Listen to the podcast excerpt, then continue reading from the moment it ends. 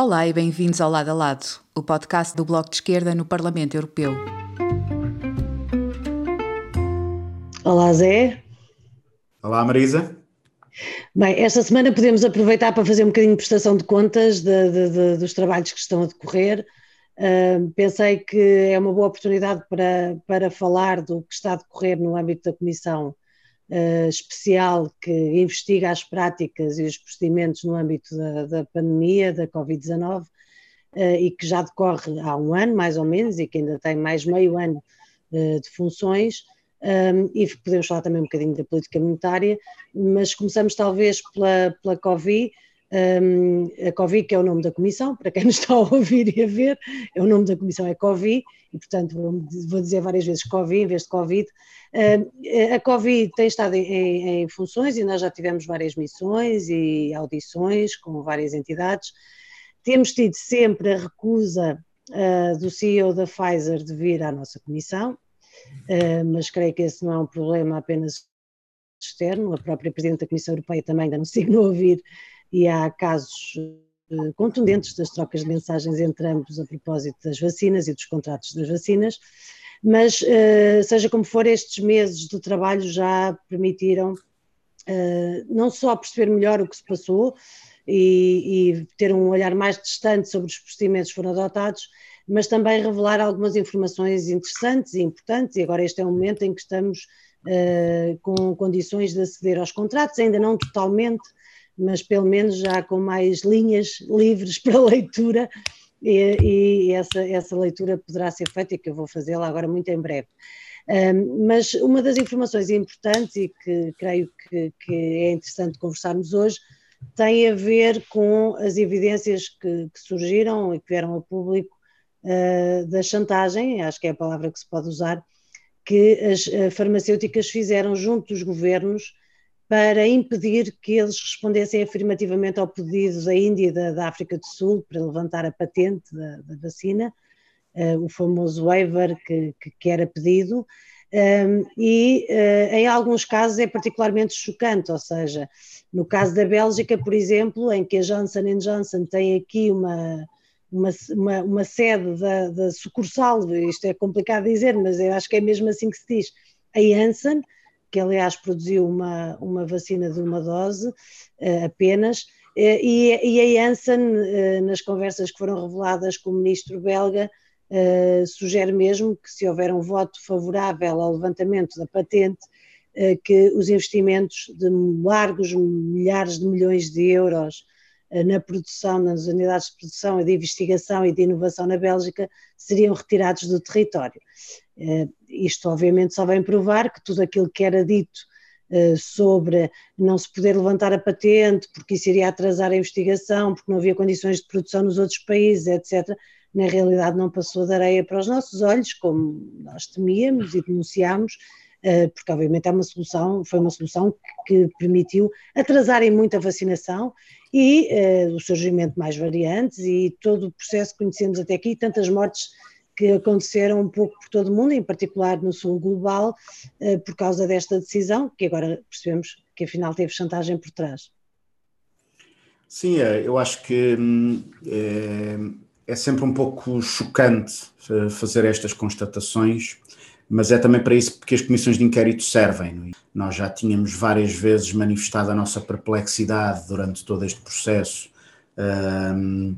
eh, em relação à forma como, como uma pandemia a, a, decorrer, com milhares, milhares, não milhões de pessoas a morrerem, uh, como é que não se tomava a, a decisão uh, evidente, que aliás tem muitos precedentes históricos e tem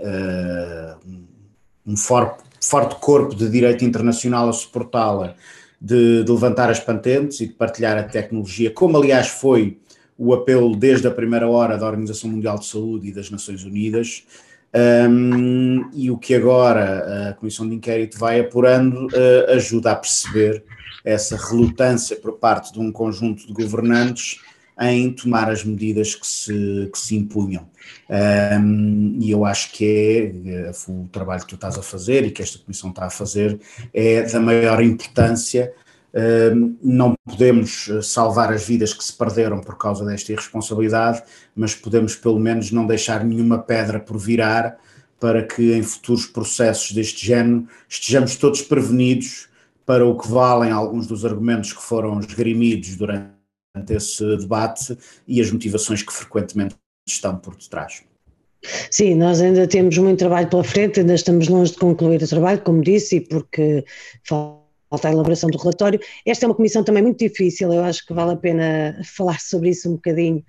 porque é uma comissão que, tendo em conta aquilo que é a composição do Parlamento atualmente e com peso significativo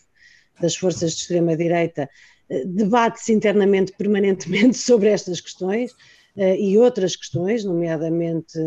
no que diz respeito a, a um peso grande de, de representantes de, de, do movimento anti-vacinas e, e negacionistas, Uh, mas ainda assim há uma maioria que tem conseguido levar a cabo algum trabalho relevante nesta matéria. Vamos ver como é que se conclui. É também interessante perceber nas missões que fizemos. Eu há pouco tempo estive em Itália, nas regiões da Lombardia e do Véneto, onde foi o primeiro embate real não é, da, da, da pandemia uh, no território europeu. E é muito interessante perceber que, de facto, tendo sido a Itália um dos países mais afetados e houve muitos mortos, como nós estamos recordados, Uh, mas ir ao terreno e visitar, estamos a falar de uma das regiões da União Europeia que tem os melhores cuidados de saúde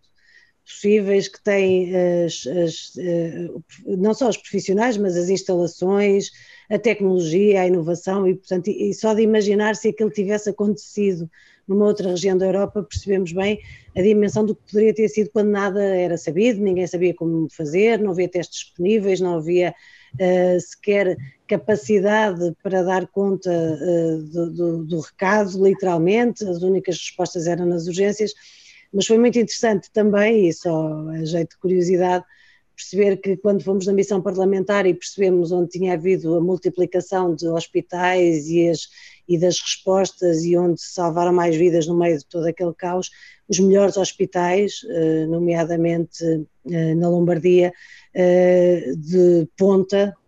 e, e, que toda a gente achava quando estava a fazer a visita, toda a gente não, muita gente da delegação achava que estávamos a falar uh, da defesa máxima dos serviços privados de saúde para depois descobrirem que estávamos a falar só de hospitais públicos e de serviços públicos, isso também é uma, uma questão relevante, ou seja, o, o financiamento nos serviços públicos é, é, é, é muito importante.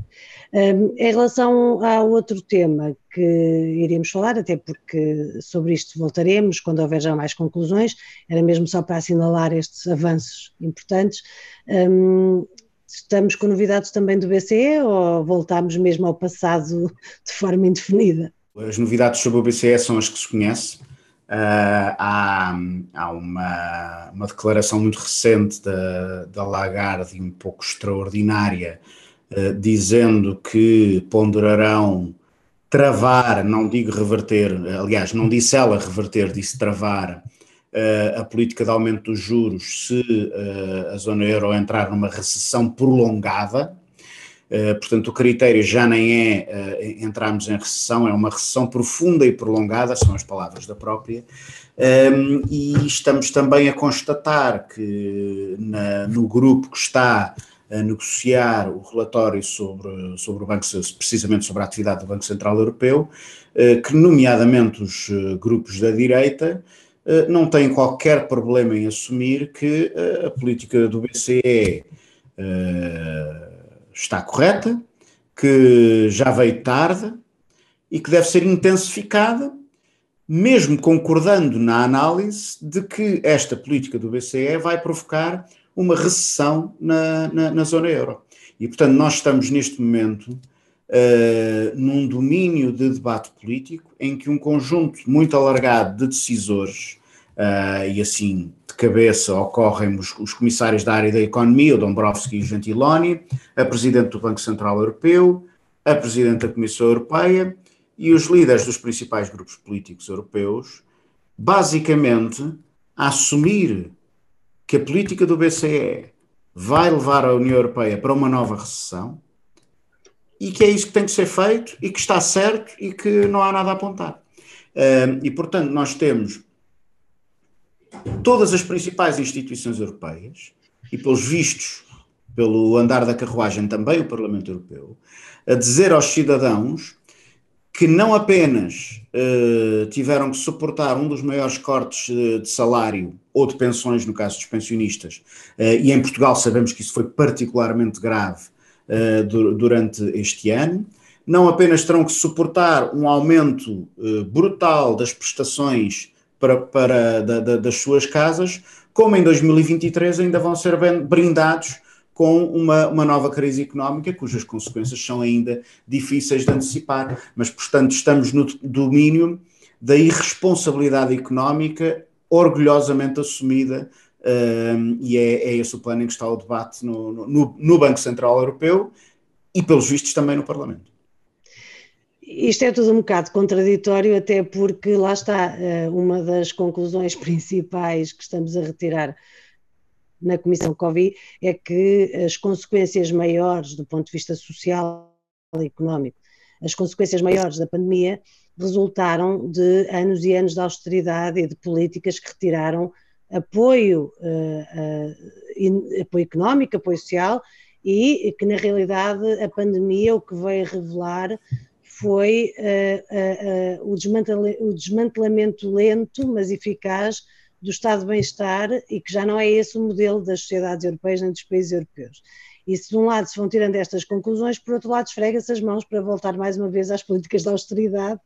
e uh, a não fazer nada do ponto de vista da proteção uh, de quem mais precisa, isto uh, a decorrer em, sala, em salas contíguas aqui no Parlamento Europeu. É extraordinário como se consegue eh, estar a tirar conclusões absolutamente contraditórias e que se vão anular umas às outras. Se as lições da austeridade, dos impactos que teve na pandemia e sobretudo no confinamento, eh, eh, estão a ser avaliadas e bem, e a mostrar de que a pandemia em muitos casos não fez mais do que apenas evidenciar e reforçar desigualdades estruturais já existentes, eh, do outro lado, na sala ao lado, diz então vamos voltar àquilo que nos trouxe a uma situação de total desproteção.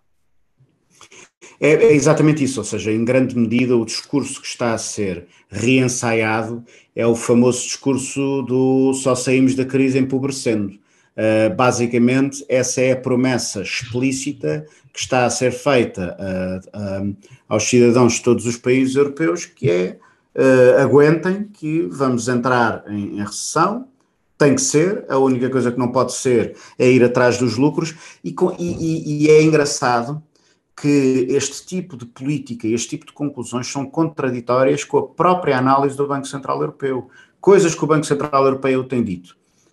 Uma, que os principais fatores por trás desta inflação estão associados a, a problemas na oferta, aos preços da energia, aos preços dos bens primários uh, alimentares, ao, a, a, a questões de, extraordinários. De, exatamente, aos lucros extraordinários, inclusive há um, um relatório da responsabilidade de Isabel Schnabel, que está, é insuspeita de qualquer ideia progressista a respeito de política monetária, a dizer que um dos aspectos uh, particulares deste, deste surto inflacionista ou inflacionário é uh, o, o papel dos lucros,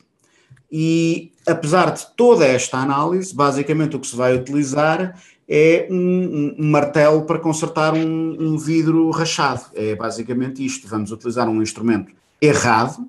que aliás não está a produzir efeitos nenhum sobre a inflação, que continua a aumentar gradualmente, uh, mesmo depois de começarem os aumentos das taxas de juro, e que a única coisa que realmente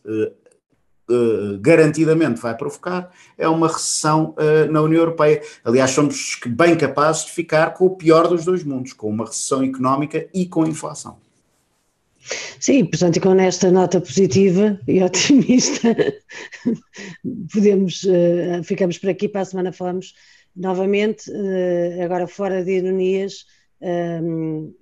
voltamos se calhar aos temas da atualidade para a semana, mas por hoje ficamos aqui na, um bocadinho na prestação de contas das nossas comissões. Até para a semana. Até para a semana.